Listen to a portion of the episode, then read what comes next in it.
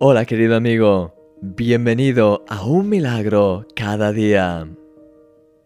¿Alguna vez hubieses deseado librarte de hacer algo, pero la recompensa era tan buena que decidiste finalmente hacerlo? Creo que esto nos pasa a todos en muchas áreas de nuestra vida. Por ejemplo, quizá preferirías quedarte durmiendo en lugar de ir a trabajar, pero valoras el trabajo que haces así como tu sueldo a fin de mes. y eso te lleva a tomar la decisión de ir finalmente a trabajar. Tal vez no tienes ganas de salir de casa y solo te apetecería estar en el sofá viendo series, pero tu deseo de mejorar tu condición física te lleva finalmente a vestirte e ir al gimnasio. Y como estos, hay mil ejemplos.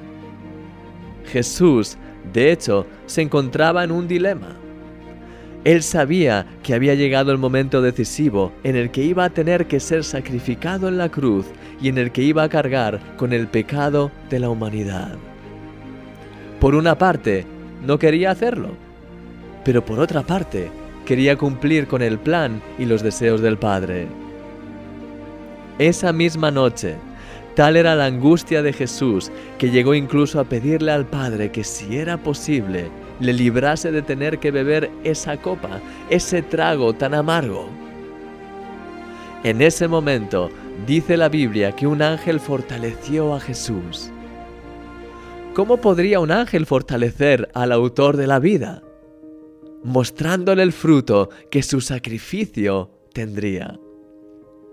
La Biblia dice que Jesús, por el gozo que fue puesto delante de él, sufrió la cruz. Jesús venció a la angustia y lo hizo a través del gozo. El gozo de saber que su muerte te daría vida y que su sacrificio derrotaría a las tinieblas para siempre en ti.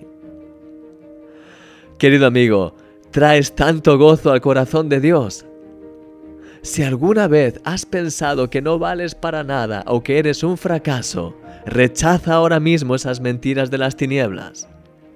Vales tanto que el autor de la vida entregó su vida por ti para que estés eternamente en el cielo con Él.